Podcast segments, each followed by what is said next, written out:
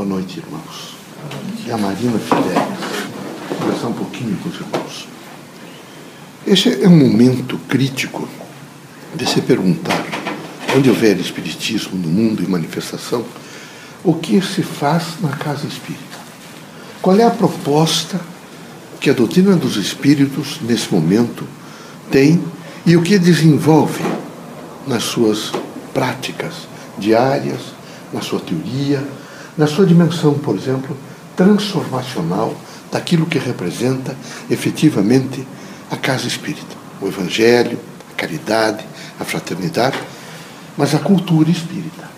Quando nós compomos essa dimensão crítica da casa espírita, é preciso imediatamente entender da responsabilidade de cada agente mediúnico na passagem, na, na, na, mensagem, na relação que ele tem com as pessoas leigas, particularmente, que vêm até a casa espírita para receber informações. Essas informações devem ser trabalhadas. Trabalhadas, vejo, dentro de princípios que possam permitir a quem as recebe imediatamente processá-las da melhor maneira possível. É preciso, por exemplo, processar que a casa espírita não é uma casa simplesmente de utência, mas é um centro de convergência, veja, de educação, portanto é um centro de inteligência. É um background de mentalidade e de inteligência, onde indivíduos desencarnados, encarnados, compõem um extrato, vejo, altamente dignificatório, transformacional para a política, a sociedade, o econômico, o cultural, o moral e assim sucessivamente. A grande proposta é realmente uma revolução moral na Terra. Essa revolução moral na Terra não se faz só com palavras, se faz com atitudes, com comportamentos, com renúncias, com forças. O que às vezes nos assusta na casa espírita é que alguns permanecem anos na casa espírita e mantêm-se ainda num processo primário. Não sabe ainda, quem sabe, nem contextualizar o aprendizado espiritista num cotidiano da vida terrena, o que é extremamente necessário. Os irmãos todos estão todos os dias na casa espírita aprendendo a pensar. Aprender a pensar tem uma significação fantástica, porque a partir do momento de tudo que eu estou, nesse momento, recolhendo, eu estou alcançando as percepções, estou nesse momento me conscientizando, estou nesse momento fazendo a força para conceber novamente aquela dimensão que está ocorrendo na minha frente através de todos os sentidos, dos subsentidos, e de uma dimensão crítica, evidentemente, da minha própria inteligência. Para que isto seja absolutamente dinâmico e que eu possa interpretar da melhor forma possível, no sentido de que eu estou contribuindo para uma grande transformação moral na Terra, eu preciso estar preparado. As pessoas precisam ter prontidão. E prontidão não é alguma coisa que eu, que eu diga que eu tenha prontidão agora. Eu tenho que fazê-la. Por exemplo, as crises acontecerão. Este é o século de crises. Crises no mundo inteiro, da Terra. A Terra está em crise. Há países lá fora, nesse momento, algumas pessoas angustiadas na África, em outros porque amanhã vai acabar o mundo. Vejam, só imaginar essa temática precária, vejo, absolutamente vejo de, de, de quem não pensa que o mundo, a dimensão da, que o mundo vai acabar. Por aí, imagine o nível de mentalidade, o background de mentalidade num grande percentual da Terra. E o que é que isso representa a título de reforma, reformas de pensamento e reformas de vida? É evidente que a Casa Espírita, sendo um centro de inteligência dos dois polissistemas, o material e o espiritual, é preciso que, particularmente os médiums, estejam altamente ativados naquilo que diz respeito a estudo, a pesquisa, a trabalho aplicado. vejam, meus amigos, não se iludam. Os irmãos estão todos todos perfilados para deixar a terra. Todos. Do mais moço ao mais velho. Nenhum dos irmãos permanecerá na terra. O espaço que os irmãos têm de consciência para receber informações é agora. É neste momento presente que os irmãos devem estar absolutamente ativados para receber a informação. Não podem, em hipótese nenhuma, ficar dizendo eu vou aprender amanhã, eu vou me transformar amanhã, e amanhã será diferente. Não, meus amigos. Amanhã, essa reunião que eu estou tendo com os irmãos aqui, que, sabe daqui 500 ou 700 anos, nunca mais vai acontecer. Todo, toda a dimensão e toda a estrutura do universo e a sua organização é efetivamente pluralista e diversificada. Nunca se repete. Nunca se repete. Por isso era preciso uma consciência de um agora. Quem não tem essa consciência do agora é uma criatura que vive em falência. Porque ou ele está absolutamente apensado ao, ao, ao acontecendo, ao, ao acontecido, ou diz apensado ao que vai acontecer. Ele quer criar, nesse momento, uma potência, porque amanhã vai acontecer e eu vou me transformar. Não, meus amigos, é agora. É neste momento.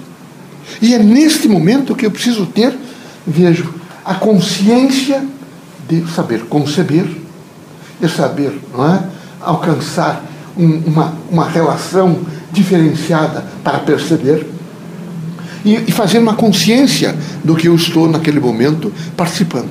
Quando eu faço essa consciência, eu imediatamente me apropio de alguns elementos que estão acontecendo.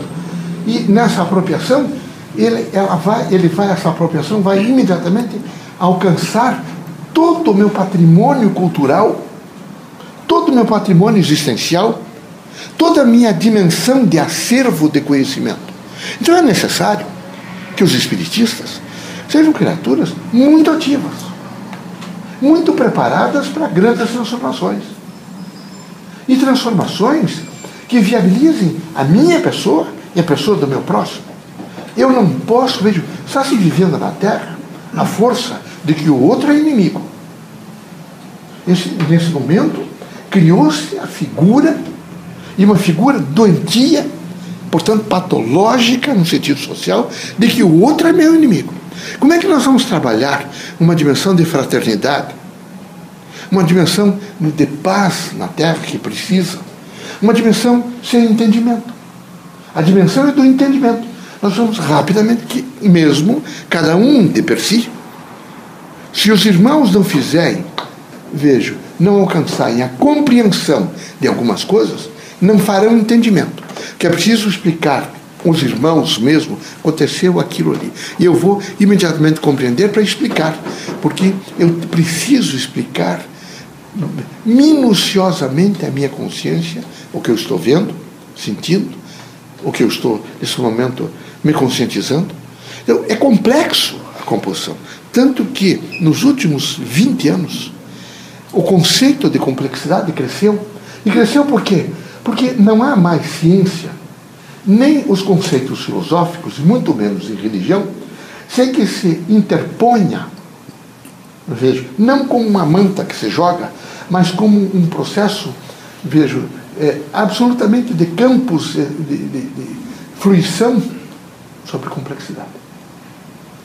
E é preciso que todos estejam muito ativos para entender o que é complexidade. Um fio de barba, um, um corte de uma unha dos pés, uma, um diálogo com alguém, um olhar no, num horizonte distante, tudo é complexo, extremamente complexo. Eu não enxergo o que os outros enxergam. Eu não falo o que os outros falam, porque eu, para crescer, tenho que viver na força do diferente. Só o diferente me faz crescer. Imagine que todos os irmãos tivessem investido da mesma forma, pensassem da mesma maneira, fizessem as mesmas coisas. Primeiro que seria horrível viver. A, a beleza da vida está no diferencial. Todos pensando diferente, mas como uma unidade. Todos pertencem ao planeta Terra. Depois se criou culturas, e o que eu vejo é que, inclusive, a doutrina tem que trabalhar. Veja um problema, por exemplo, da cultura e das coisas absurdas que, particularmente, que eu vejo às vezes aqui. Inclusão. Às vezes com, com, com eu diria assim, um escapatório para destruir, inclusive, etnias. Vamos incluir, por exemplo, os silvícolas. Incluir, como incluir? Ou vamos imediatamente fazer com que eles venham e adentrem. Tanto que o, o processo, por exemplo, as fricções contraculturativas estão em, em crise, porque isso é diminuição. É preciso resguardar a cultura de cada povo, mas deixar aberto para que ele possa assimilar. Então é preciso, nesse momento, a doutrina dos Espíritos, pensar numa teoria geral da cultura, por exemplo, brasileira, mas também pensar numa teoria geral da cultura espírita. Para que os conceitos possam chegar abertos, em linguagem aberta. Sempre em linguagem aberta. Não é meia dúzia, é muito fácil dizer. Há um, um, um empoderamento do velho. Marcaram sinais para pessoas de mais de 65 anos parar automóvel, situaram alguns, algumas cadeiras de cinema e de teatro para que eles possam sentar quando chegar o Evangelho. Isso não é empoderamento, meus amigos. É empoderamento, por exemplo? O governo dizia que tem um percentual, vejo, orçamentário, que vai nesse momento levantar, como a França, a Alemanha e alguns outros países desenvolvidos fizeram, para verificar quem tem mais de 65 anos, está, por exemplo, com pressão arterial alterada, tem problemas graves de, de artrite reumatoide, tem dificuldades de aquisição de medicamentos e tem um grupo de assistência social que visita velhos diariamente, ou então pelo menos uma vez por semana, para ver se estão se alimentando, se estão fazendo a medicação. Aí seria um atendimento ao velho. O velho não estaria empoderado, mas estaria atendido. Então, essas políticas que dizem que vão incluir, elas são de exclusão. É preciso tomar cuidado porque elas são absolutamente para excluir. Eu não sei se vocês. E como, como a Terra e as ideologias políticas são muito fortes, porque eles é como se fizesse uma pintura para que as pessoas ficassem inebriadas pela pintura. Eles não fazem avaliações críticas. Não fazendo avaliação crítica, eles aceitam os pacotes. E aceitando o pacote, passam a defender pacotes absurdos. Mas pacotes absurdos. É preciso tomar cuidado. Então, por favor, a casa espírita é uma vanguarda de inteligência. É uma plataforma onde criaturas inteligentemente se colocam, fazem discursos, analisam, compreendem o diferente. Estão com os braços abertos para ajudar quem chega com racionalidade crítica.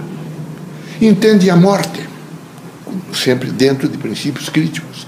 Estão dispostos, nesse momento, a educar dentro de um processo cultural, uma educação cultural.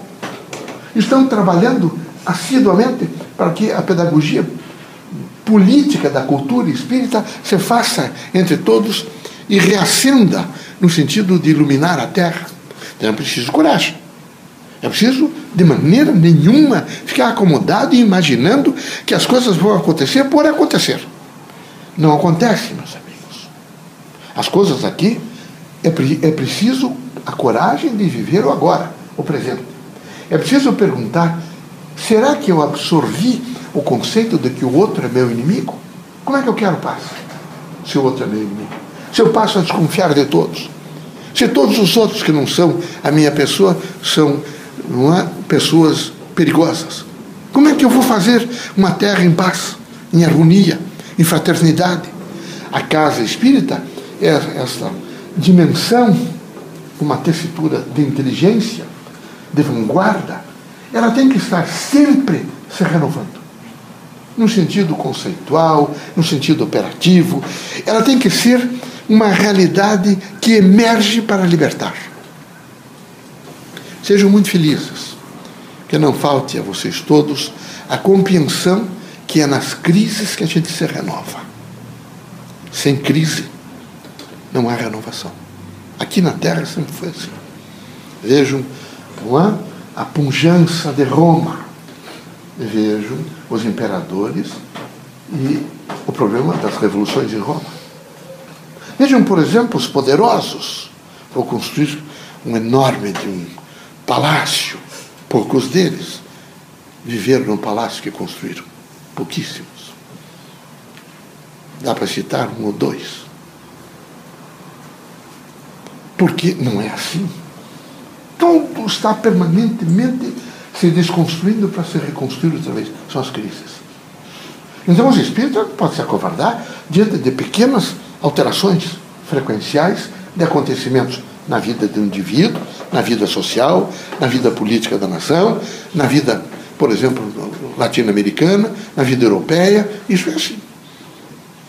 A compulsão. O que não pode é acovardar-se. É ficar escondido atrás não é? De, de, de, terceiras pessoas, ou atrás de muros, numa expectativa que vai passar. Não. É preciso imediatamente discernir. Ah, está acontecendo, então vou enfrentar. Não há problemas. O que há são desafios. E eu vou enfrentar os desafios com dignidade, espírito crítico e coragem. Então, toda a problemática da Terra, para ser resolvida e composta em níveis evolutivos, é preciso que o homem esteja vivendo o presente. Ele não adie. Ele não diga que é amanhã, que amanhã é outra situação.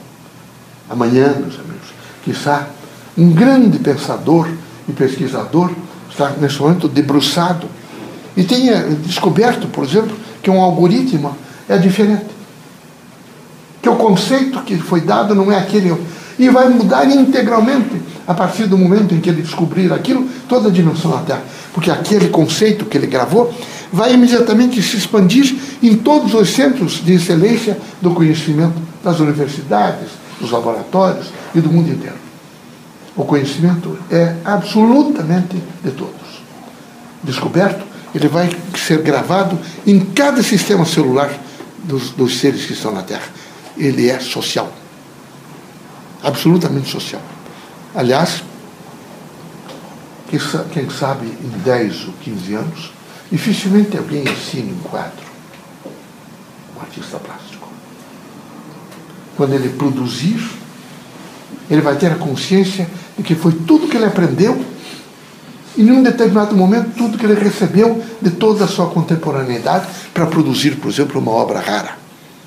Se numera, se diz a experiência de quem fez, mas não se assina porque é social. É a dimensão social. É um processo crítico de transformação. A doutrina tem esse dever de salientar e propor que todos vivendo agora, vejo, com parcimônia, com coragem, é? prontidão e, portanto, cautela, ele tenha a sua efetiva participação no presente. A cotidianidade é uma coisa fantástica para quem sabe administrar. E é terrível para quem está sempre fazendo a dimensão da insatisfação. Os insatisfeitos morrem insatisfeitos, porque eles vão morrendo devagar. Todos os dias eles morrem um pouco no sentido da Terra. Eles são sempre insatisfeitos. São autoplásticos, não são aloplásticos. Eles sabem tudo, eles sabem, os outros todos são errados, eles é que são certos. Esses são irmãos nossos precários. É preciso ter paciência com eles. Muita paciência. Mas é preciso não deixar de viver o presente. Sou feliz por conversar com os irmãos não posso deixar de dizer aos irmãos que é preciso esperança, uma cautela e uma força de esperança. O que é que os irmãos imaginam que seja o gênio? O que será? Como é que os irmãos diriam que é o gênio? O gênio é aquela criatura que alcançou a consciência de que ele tem que renovar a esperança a cada segundo de consciência. Esse é o gênio. Se ele não renovar a esperança a cada segundo que ele é consciente, ele não alcança nada. Assim é a vida da Terra. Muita paz, serenidade, espírito para cima, uma dimensão forte e muita coragem. E se tem consciência da missão, cumpram-na integralmente. Integralmente. Procure vivê-la dentro da dimensão de tentar fazer o melhor. Errar, se erra acertar, se acerta. O importante é ter a vontade de operar. Tá bom? Estou à disposição, estaremos juntos. Caminhada é longa, mas alegre, feliz. Eu diria até muito simpática. Mas é preciso que todos estejam muito preparados. É? Quando olharem as mulheres aqui da Terra, a mãe, a mulher que foi mãe, a mulher que gostou de um homem, né? ela tem uma. A Terra tem, precisa um pouco, quem sabe, do processo feminino para abrandar um pouco os corações e também enxergar com mais naturalidade a vida. Mesmo na dor, ela é capaz de agasalhar a esperança. Ela já, ela já reencarna feminina para ter a coragem veja, de chorar e regar, às vezes, até seu filho morto. Ela é muito forte. O homem também o é. Mas é preciso entender que o mundo é muito feminino. Muito. Não dá para esquecer disso. Muita paz.